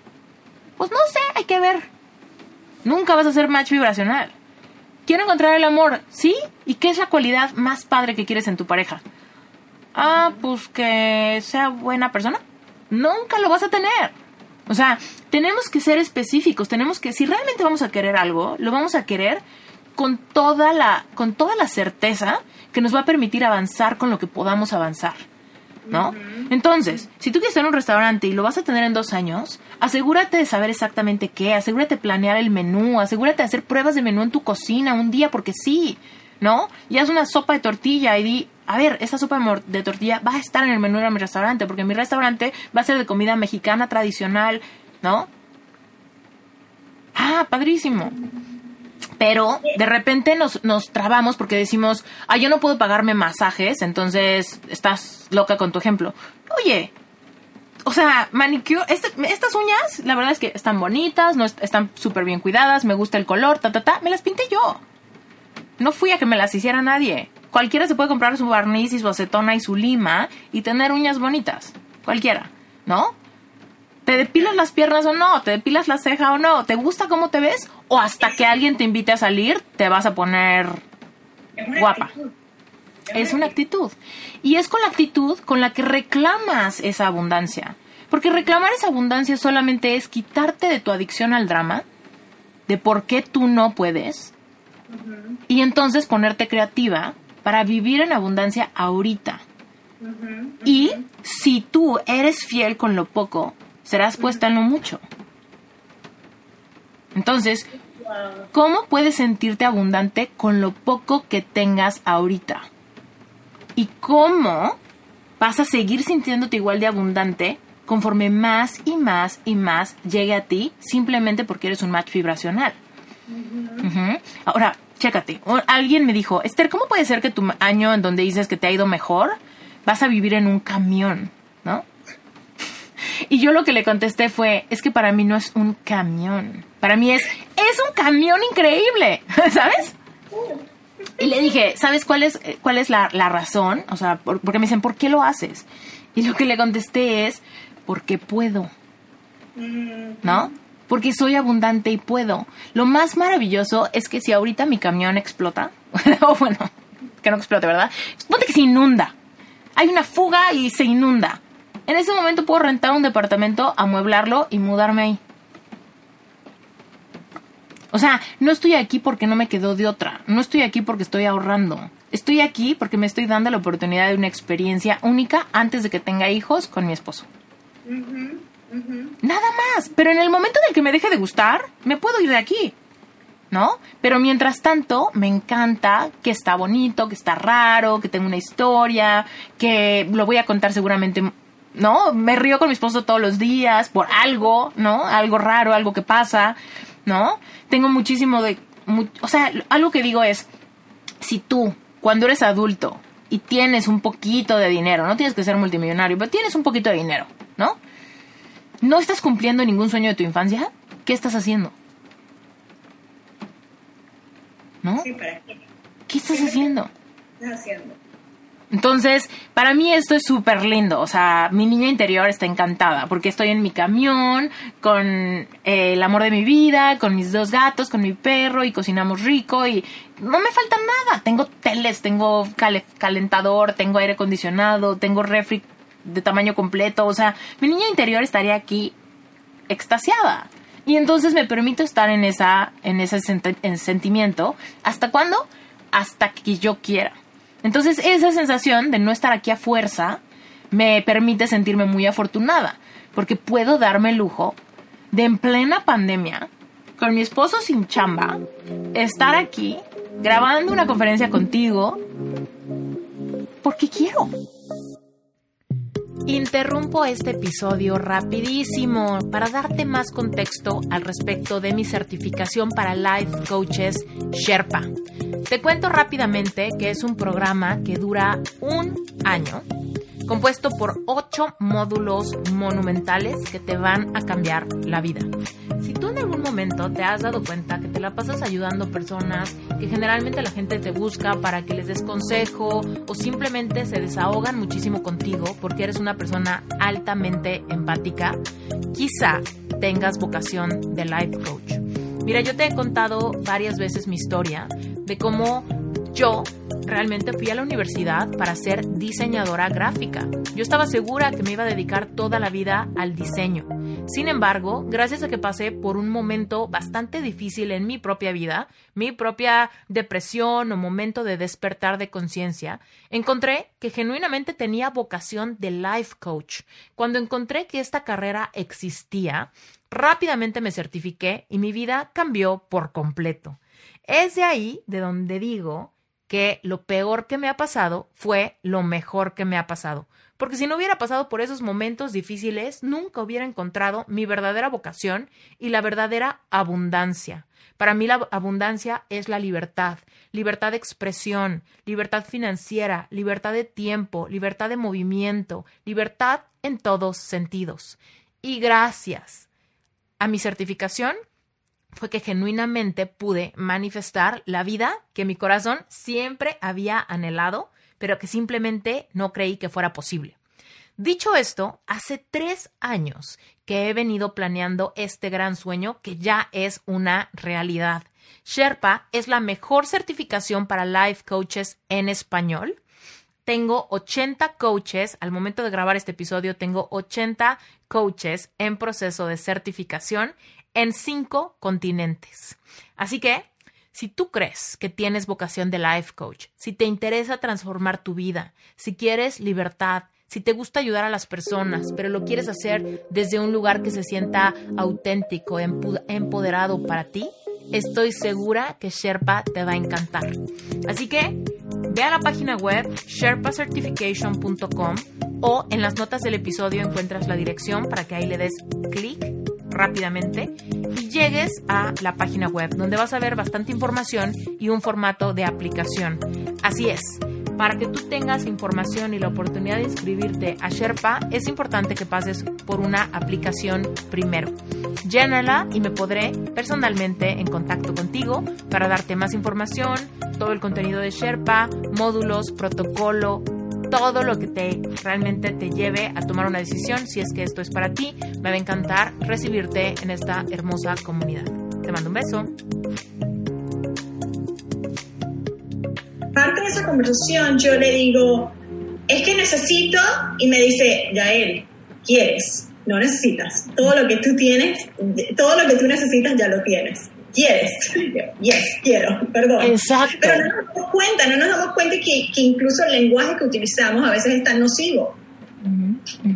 Todo lo que yo necesito en esta vida ya lo tengo. Quiero, perfecto. Quiero y permite, como lo que, volviendo a lo que tú decías, y me permito querer eso. Exacto. Me permito querer eso. Es que hay tantos factores. O sea, hace rato que me preguntabas, ¿qué hacemos? ¿Todo o qué? No, pues es que sí, todo. Vigilar muchísimo nuestra la forma en la que nos expresamos, enfocarnos mucho en lo que sí queremos y no en lo que no queremos, porque muchas veces y se van a dar cuenta si hacen el ejercicio de la lista, de repente se van a dar cuenta que no pones lo, no ponemos lo que queremos, sino lo que no queremos. Es como no quiero tener deudas, no quiero estar pasada de peso, no quiero tener miedo a tal cosa, no quiero estar en soledad, ¿no? Y es como, a ver, ¿qué sí quieres? ¿No? Si no quieres tener deudas, ¿qué quieres? Libertad financiera requiere muchísimo más vulnerabilidad decir quiero libertad financiera a no quiero tener deudas. ¿No? Entonces, tenemos que ser recuperar ese merecimiento. Y lo que te decía hace rato de de lo, solamente si eres fiel en lo poco, serás puesta en lo mucho. Eso va a todo, eso va a tu salud, eso va a, tus finanzas, por supuesto, a tus relaciones con tu familia, con tus amigos, con tu pareja, con tus hijos, eso va hacia tus clientes, todo. ¿Valoras lo que tienes o no? Porque si estás como yo estuve, de mis clientes son lo peor, mis clientes me pagan cuando quieren y cuando no, no, eso es no ser fiel en lo poco que tenía. Por ende, pues no, no lograba nada. Pero cuando empecé a decir, mis clientes valoran mi trabajo, a su modo, pero valoran mi trabajo. Mis clientes me pagan, mis clientes les gusta lo que les entrego, mis clientes y yo desarrollamos una relación súper bonita de confianza y armonía y mis clientes respetan mis horarios, ¿no? Cuando el cliente a las 10 de la mañana, contéstame el teléfono que quiero decirte mis feedback. Y yo, uy, estoy dormida, ¿no? Pero yo decía, mis clientes respetan mi tiempo. Estoy, soy capaz de querer ver en este cliente que no me lo está dando el respeto que debe de estar por ahí. Yo sé que debe estar por ahí porque me lo merezco. Y de repente ese cliente desaparecía o cambiaba su actitud o llegaba otro, ¿no? Y entonces tenemos que darnos chance de dar pasos de fe con nuestras afirmaciones y soltar la adicción al drama. De verdad, Yael, no sabes cuánta gente me dice, Esther, es que entiendo todo lo que dijiste, ¿no? Me encantó lo que dijiste, lo entiendo perfecto. Pero yo, de veras, yo ya lo intenté y no me funcionó. ¿No? Sé que todo lo que dijiste es cierto, pero en serio, yo en mi caso sí lo tengo más difícil porque además mi mamá hizo esto, ¿no? Es como, eh, yo sé que todo lo que dijiste es verdad, pero yo de verdad, de verdad, de verdad no tengo dinero. Porque, porque mi marido no cree en abundancia, porque mi marido bla, bla, bla. Y es ahí donde demostramos nuestra adicción estamos adictos a nuestros problemas, a nuestras dinámicas, a nuestros diálogos, a nuestras razones. Entonces, cuando, cuando defendemos un punto, cuando decimos, sí entiendo que la abundancia es así, que yo debo de empezar a ser más positiva y declarar y atreverme a soñar, pero, aunque, aunque lo acepto como verdad, para mí no porque yo tengo este detallito que no mencionaste que es diferente, que seguramente hace que todo entonces a mí no me jala, ¿no? O, eso, ¿no? De, en serio, en serio, yo sé que, por ejemplo, yo, yo digo, a ver, tenemos que aprender a invertir en nosotros, ¿no? Y podemos empezar con algo muy chiquito, quizá, ¿no? Con darte tu café de 3, 4 dólares y dedicarte una hora para ti tomándote ese café para conectar con el sueño de ser una nómada digital, ¿no? Tal vez hay una persona, ¿no? Que dice, es que yo ya odio mi trabajo en la empresa, pero no sé cómo conectar con eso. Bueno, date una hora a la semana, vete a un Starbucks, agarra tu, cómprate tu café y siéntate y, y como canaliza la energía que crees que vas a sentir cuando estés trabajando para ti misma y estés en un cafecito con tu laptop, ¿no? Y de repente me dicen, es que me encanta tu idea, pero yo, yo, yo, yo, en serio, no tengo ni tres dólares y medio. Y ahí es cuando yo digo, bueno, activa tu creatividad y prepárate tu café, pinche, hazte un vaso con agua caliente y visualiza que es un eh, café delicioso, ¿no? Ponte creativa, pero suelta tu adicción al drama. Y mucha gente busca esa, ese, quieren el micrófono urgente para decirte porque, aunque les encanta, para ellos no es posible. Y eso muestra mucho esa adicción. Y te juro que lo digo con el corazón en la mano porque yo era súper adicta al drama. Yo decía, es que claro, sé que, va sé que existe la persona para mí, pero como vivo en México, como todos mis amigos ya están casados, como, no, como trabajo desde mi casa, no tengo forma de conocer a nadie, ¿no? Esa era mi adicción al drama. Sé que dicen que en cualquier momento puede llegar, pero si yo trabajo desde mi casa y me la paso encerrada en mi casa todos los días porque tengo mucho que hacer, yo cómo le voy a hacer? Para mí no es posible. Adicción al drama, mira, aquí estoy sacando mi pretexto, ¿no? Y es como, a ver, ¿sí lo crees o no lo crees? No, sí lo creo, pero, ¿no? Y es como, date la oportunidad de vivir una realidad diferente. Ahora, hay una cosa, hay un versículo padrísimo que me encanta en la Biblia que va de la, de la mano con ese de, los que, si eres fiel en lo poco, serás puesto en lo, en lo mucho. Y luego sigue, y a los que, a los que no son fieles en, los en lo poco, aún lo que tienen se les quitará. ¿Qué significa? La, ¿Qué significa? O deshebrémoslo. Solamente si eres fiel en lo poco, serás puesto en lo mucho. Los que no son fieles en lo poco, aún lo poco que tienen se les quitará. Entonces, ¿qué quiere decir? O sea, ¿en serio, aunque tú crees que no tienes ahorita, sí tienes muy poco y eso se te va a quitar. Si no, sueltas ya tu adicción al drama. Porque aún, aún eso, ese poquitito que tienes, lo puedes perder. Aún ese poquito amor, ese poquito apoyo, esa poquita salud, ese poquito lo que sea, se te puede quitar. Entonces, abre los ojos, ¿no? Y con la llave secreta, que es la gratitud, que nos ayuda a salir de cualquier problema, como con la llave secreta de la, de la, gratitud, cambia el chip de aquella cosa que para ti sí sea así como el talón de Aquiles, ¿no? Entonces, si de verdad tú ahorita dices que en serio no tengo, no tengo nada, trata de agradecer que ahorita no tengas nada. ¿Por qué? Porque si de veras no tienes nada, o si de veras tienes un problema muy caótico, ese problema últimamente está ahí para enseñarte algo, ¿no? Entonces, en el momento en el que tú y yo damos gracias por algo bueno, lo agrandamos. Y cuando damos gracias por algo malo, lo transformamos. Es la forma de mostrar certeza de que nos atrevemos a creer que eso malo por alguna razón buena sucedió, ¿no? Que todo obra para bien de alguna manera. Pero entonces tú te estás adelantando a la manifestación. Si tú agradeces algo malo, es porque ya te adelantaste de que estás segurísima de que algo bueno saldrá de ahí. ¿No? Y es un paso de fe bien fuerte. Por ejemplo, a mí mucha gente me dice, Esther, yo no puedo dar gracias de que me fue infiel mi esposo. No puedo. Y yo le digo, si yo tuviera una bola de cristal y yo te dijera que tu esposo te fue infiel y te vas a divorciar y vas a pasar por una transición bien dura, pero eso te va a llevar a encontrar tu verdadera vocación, a escribir un libro, a ayudar mujeres, a enamorarte de otra persona que vas a amar más que nunca a nadie, que te va a amar más que nadie, con quien vas a compartir un montón de sueños y vas a ser feliz para siempre. Entonces sí puedes agradecer que tu esposo te fue infiel. Ah, pues sí, pero pero no creo que pase, ¿no? Sí, pero por favor, me estás diciendo algo, un sueño guajiro, me estás diciendo un cuento de hadas. Y en realidad, si no, no, lo pueden agradecer, porque lo único que visualizan es, me voy a quedar sola toda la vida, no valgo, claramente escogí mal, ahora tengo vergüenza, la gente va a hablar de mí, mi familia se siente triste por mí, les doy tristeza, me ven con nostalgia, a partir de ahora voy a estar sola, nadie me va a ayudar. obviamente no puedo agradecerlo porque todo lo que estoy dando por hecho que viene de esta experiencia es muy triste. Pero cuando nos atrevemos a dar pasos de fe y decimos, no, ni madres, yo merezco, yo tengo un corazón con un montón de sueños y yo sé que ahorita no, no logro entender por qué para mí es tan difícil, por qué este camino está tan, tan complicado, por qué está, hay tanta piedra con la que me tropiezo, pero sé que aunque mis ojos naturales no lo logran ver, yo sé que esto de alguna manera va a obrar para bien, me atrevo a, adelantarme y dar gracias porque sé que los planes para mi vida son grandes. Espera, hablando del agradecimiento, ¿te gusta la idea de anotar lo que estamos agradecidos de todos los días, tomar pausa y, y, de la misma manera que hacemos afirmaciones, por ejemplo, de que montamos nuestro vision board, ¿qué tal con el agradecimiento? ¿Te sí.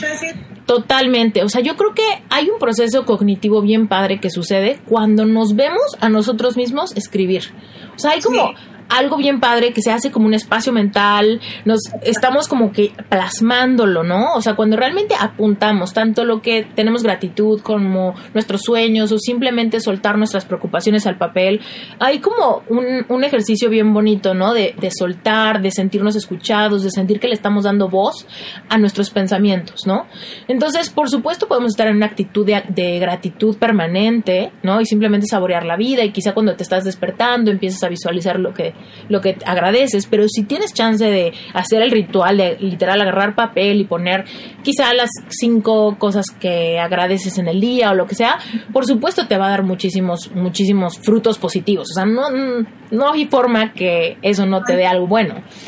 Pero últimamente es mucho también de autoconocimiento, de decir, bueno, a ti qué es lo que más te gusta hacer, tú cómo te sientes más cómoda, ¿no? ¿Quieres visualizar, quieres escribir, quieres hacer un vision board, quieres hacer un manifiesto, te gusta hacer affirmation walks? Por ejemplo, una cosa que yo hago mucho es que lo explico en el episodio 18 de mi podcast, se llama Affirmation Walk, es que me salgo a caminar no con el propósito de hacer ejercicio, sino con el propósito de mover mi cuerpo y decretar en voz alta lo que quiero en tiempo presente.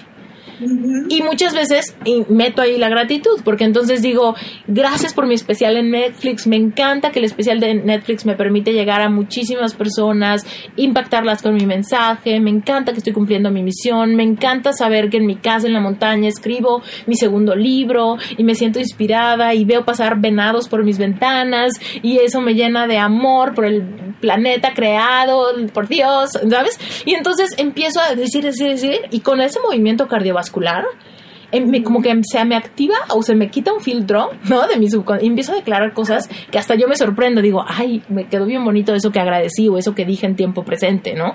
Entonces, hay veces que cuando estoy sentada, de repente me llega como un bloqueo creativo que de repente digo, ay, ya no se me ocurrió nada o mi lista me quedó bien corta. Pero cuando me salgo a hacer esos affirmation walks, como que meterle esa, subir la frecuencia cardíaca, porque el paso es rapidito, y, hablar en voz fuerte, como que, no sé, siento que retumba en, en mi cabeza, ¿sabes? Que voy, voy rápido y se me quedo sin aliento y, ¿no? Y, y como que me siento súper motivada, siento que me sube la vibración muchísimo y me permite como que, como que hasta me sorprendo, ¿no? De, de lo que dije. Entonces, yo le, le, motivo mucho a la gente que toma mis cursos y demás a que se, se hagan esos affirmation walks diario, porque te digo, también está el tema como de liberar un poquito el estrés, ¿no? Y, y, te, y puedes un poco subir la voz, ¿no? Si, si eres afortunado y estás en un lugar así como con naturaleza, pues puedes subir la voz y casi, casi, ¿no? Hacer como este himno de lo que quieres manifestar, lo que quieres vivir, lo que reclamas para tu vida, ¿no? Con esa, con esa pasión y con ese como corazón vulnerable que se atreve a querer, ¿no? Esther, voy a, voy a, no, no, no, puedo creer que nos ha pasado el tiempo, yo me puedo quedar hablando contigo todo el día. Yo estoy viendo los comentarios de las chicas aquí que nos están diciendo, chicas, si tienen preguntas, pónganlas ya, porque mira, están increíble, qué interesante. Mientras yo te voy leyendo, mientras yo voy buscando las preguntas, ¿por qué no nos dices dónde encontrarte para que las chicas sepan dónde está el podcast, cómo se llama, etcétera, etcétera? Ok, perfecto. Les cuento que mi podcast se llama Reinvéntate, ¿ok? Lo encuentran en todas las plataformas. Está en Spotify, en Apple Podcast, en YouTube, en todos lados. Ahora, yo me considero life coach espiritual, entonces me pueden encontrar en mi página web como esteriturralde.com y ahí van a ver mi página donde les platico un poco mi historia, donde evidentemente están todas mis redes sociales, que son básicamente lo mismo. En Facebook me encuentran como Esther Iturralde, Instagram como Esther Iturralde. Instagram es donde estoy más activa. Siempre contesto, así que si cualquiera tiene alguna pregunta me escriben por Instagram, igual y no es inmediato, pero siempre contesto y siempre contesto yo, ¿ok? La otra cosa es que tengo un grupo de estudio mensual muy lindo que se llama Relevante Espiritual, que justamente se llama Relevante Espiritual porque es, hablamos de temas relevantes como estos. ¿Qué onda con el dinero? ¿Qué onda con el amor? ¿Qué onda con el amor propio? ¿Qué onda con, con mis complejos y con mis heridas de la infancia? ¿No? ¿Qué hago con todo esto? ¿No? Y quiero conectar espiritualmente, pero no sé ni por dónde. Bueno, pues Relevante Espiritual es mi grupo de estudio. También encuentran la información en mi página web. Eh, y por último, contarles que tengo una certificación para Life Coaches, que es el proyecto que saqué en el 2020. Se llama Sherpa y la página la encuentra como sherpacertification.com. Aunque el título está en inglés, sherpacertification.com, eh, todas las certificaciones en español. Okay, tengo expertos invitados, es un programa de un año y es para personas que quieren convertir circunstancias de su vida en un, eh, en un mensaje poderoso y con las herramientas de life coaching volverse life coaches, ¿no? por ejemplo, en Sherpa tengo personas que han pasado por trastornos alimenticios y entonces ahora se certifican como life coaches, pero van dirigidos a personas que han pasado por desórdenes alimenticios. Y así personas que, por ejemplo, mamás que han perdido a sus bebés, ¿no? Ya sea en el nacimiento o antes de nacer, o por ejemplo, personas que han pasado por la muerte de un familiar, o personas que han pasado por fracasos eh, grandes, ¿no? De emprendimientos que han ido a la quiebra, o por ejemplo, personas que han batallado con depresión, por baja autoestima, muchos rompimientos amorosos, muchos divorcios complicados, tener algún hijo con alguna con algún impedimento físico o mental.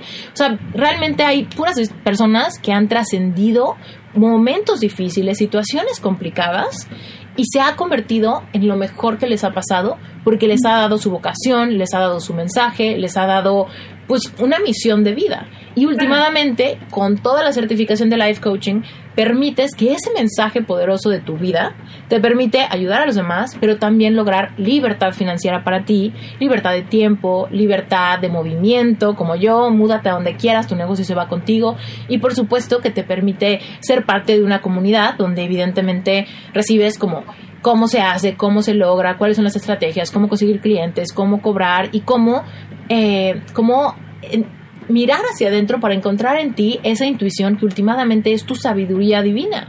Todos nosotros tenemos ese aliento de vida, ¿no? que nos da ese derecho a esa sabiduría, ¿no? Y a esa abundancia. Solamente es cuestión un poco de, de trabajarlo, para quitarnos todos esos peros, para quitarnos esa adicción al drama, para sanar todo lo que haya que sanar, para poder, pues, empezar a vivir esa realidad. Totalmente, totalmente, me encanta. Hay una pregunta aquí muy buena, de hecho. ¿Qué libro recomiendas? A ver, danos, dale a las chicas un libro. Uh, pero a ver, pero dime para qué, porque... Ah, ya, me tienes que decir para qué, para lo que lo quiero. Pero vamos a decir que vamos a decir para abundancia financiera. ¿Cuál Mira, te gusta? hay el primer libro que yo leí de mentalidad financiera se llama Secretos de la Mente Millonaria. Está escrito por Harv Ecker. Es un libro súper, súper, súper bueno. Me encanta, me fascina. Y en su momento, cuando yo lo leí, fue miel para mis oídos, porque era como la primera vez que veía el dinero como una energía y no como un limitante. Entonces, realmente ese libro es buenísimo. Si no has leído libros de, ese tema, ese libro buenísimo. Ahora, más adelantado y un poquito más, eh, más espiritual, ¿no? como que el concepto del dinero y de las finanzas y de la abundancia, hay un libro que se llama Creating Money, ¿no? O Creando Dinero. Existe traducido. Es difícil de conseguir la versión en español, pero existe en español. Pero bueno, Creating Money y está escrito por alguien que se llama Shanaya, así, Shanaya con Y Román. Y ese libro también es buenísimo, es más denso que el otro, pero, pero también es buenísimo. Entonces, pues ambos, ambos. O sea, el de Secretos de la Mente Millonaria fue el primero que yo leí cuando estaba ahí en mi departamento vacío, que yo decía, ¿cómo le hago? Te mete muchos ejercicios de programación neurolingüística, te enseña mucho a declarar y sobre todo te empieza, enseña tu mente a empezar a encontrar esos momentos de escasez, ¿no? De ay, sí es cierto, voy a un restaurante y cuando veo que hay un plato de 45 dólares, digo, ay, ¿cómo? 45 dólares. Ahí está siendo escaso. Está siendo escaso. A veces dices, a ver, ¿qué cuesta 45 dólares? No, pues las almejas importadas de Singapur. ¿Te gustan las almejas? No. Entonces, ¿por qué te afecta? ¿No? ¿Por qué te afecta que valgan 45 dólares si ni siquiera se te antojan? Simplemente deja ver, deja que el número sea, ¿no? Ya. Me encanta, me encanta, me encanta. Te hago otra pregunta. Hoy por hoy, ahora que tú estás eh, en tu, digamos, mucho mejor que estabas en aquel momento cuando te votan, estás en el apartamento, que tienes el dinero para pagar la renta este mes, pero no sabes cómo vas a pagar la próxima. Ahora que estás viviendo otra realidad financiera, ¿qué hábitos de todo esto que has aprendido, qué hábitos, hábitos sigues haciendo con regularidad que te mantienen, que te mantienen avanzando y creando la, la nueva realidad, el nuevo ranglón de la escalera, digamos. Ok. Eh, primero que nada, siempre que compro algo, lo que sea, así sea un cafecito, algo en el súper, lo que sea, cada vez que firmo un voucher o que pongo mi pin ahí en la maquinita, siempre me aseguro de hacerlo diciendo, este dinero regresa a mí multiplicado. Siempre. Este dinero regresa a mí multiplicado. Este dinero, porque entonces imagínate, si yo, te, yo me gasto 4 dólares en un café y regresa a mí multiplicado por 10, recibo 40. Pero ¿qué pasa si yo me gasto cuatro mil dólares y regresa mí multiplicado? Uf, recibo 40 mil dólares. Entonces, cambia completamente la dinámica y cada vez que gastas se convierte en una apuesta donde sabes que ganas porque ganas. ¿No? Entonces, siempre, siempre que, que, compro algo, me aseguro de que digo, este dinero regresa a mí multiplicado, por ende, lo gasto feliz. Feliz, feliz, feliz. Ahora, otra cosa que hago es que cada vez que llega a mí una transacción de algún cliente recurrente o de algún cliente nuevo, que ya sea que compra una sesión de coaching o alguno de mis cursos o lo que sea, siempre lo bendigo así cañón. Y digo, a ver, quién es, ¿no? Porque me llegan las notificaciones al celular o a mi correo y veo ahí que sale, por ejemplo, no sé, Paola Fernández acaba de comprar mi curso Epic Heart, ¿no? Uno de mis cursos para sanar corazón roto.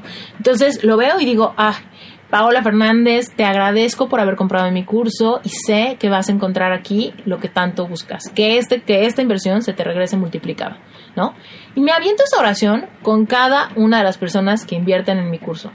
Siempre, que encuentres lo que necesitas, estoy aquí para servirte, gracias por confiar en mí, que esta inversión se te regrese multiplicada. ¿No? Y, y porque es un pensamiento que tengo, que el dinero evidentemente lo estamos circulando. Si yo recibo dinero y yo compro algo, alguien lo recibe, pero eventualmente alguien me compra a mí algo, ¿no? Entonces todo el tiempo estoy en esa, en esa idea, ¿no? De que a todos se nos regresa multiplicado cuando damos desde un corazón como abundante, próspero, pleno, tranquilo, seguro, que se siente a salvo, ¿no? Y si no, si siento, si siento estrés, si digo, uy, qué caros masajes, pero bueno, entonces no lo hago. Entonces no lo hago. Si no me puedo alinear en una sensación abundante, tranquila, si me siento que me están estafando, si siento que está muy caro, si dudo del valor de lo que voy a comprar, mejor no lo compro. Me encanta. Esther y Turralde, te agradecemos muchísimo. Están encantadas todas. Wow, no lo puedo creer. Muy insightful, increíble. Te agradezco muchísimo. Eres lo máximo. Me agradezco mucho a Dios que nos puso juntos. Hemos llegado al final de este maravilloso episodio y te agradezco con todo el corazón que te hayas quedado hasta el final te quiero pedir dos cosas. Primero que nada, si te gustó este episodio, por favor déjanos un review en Apple Podcast y si no lo escuchas en Apple Podcast, no pasa nada. Sácale un pantallazo, sácale una foto con tu celular, al radio del coche, a tu iPhone, a tu iPod, donde sea que estés escuchando esto. Y etiquétanos en Instagram, en arroba esteriturralde y en arroba reinventate podcast. Cuéntame qué te pareció este episodio, cuéntame si te gustó, si tienes alguna pregunta, por favor escríbeme y dime cuál es tu inquietud. Me va a encantar conocer un poco de ti. Y sobre todo decirte que si te gusta Reinventate Podcast, no te vayas a quedar con las ganas de saber qué es relevante espiritual. Te cuento rapidísimo, Relevante Espiritual es un grupo de estudio mensual para la audiencia de Reinventate Podcast que quieren ir más adentro. Si quieres conocer qué es y cómo te puedes integrar a Relevante, lo único que tienes que hacer es ir a esteriturralde.com diagonal relevante espiritual. Y también está en las notas del episodio. Ahora, en corto te digo que Relevante Espiritual es un lugar donde genuinamente vas a despertar tu propia espiritualidad y vas a aprender a manifestar. Yo sé que tú y yo venimos a tener una vida abundante y es hora de que aprendamos a recuperar nuestro merecimiento para empezar a vivirlo. Yo soy Esther Iturralde, voz de Reinventate Podcast y te mando un beso hasta donde quiera que te encuentres. Gracias.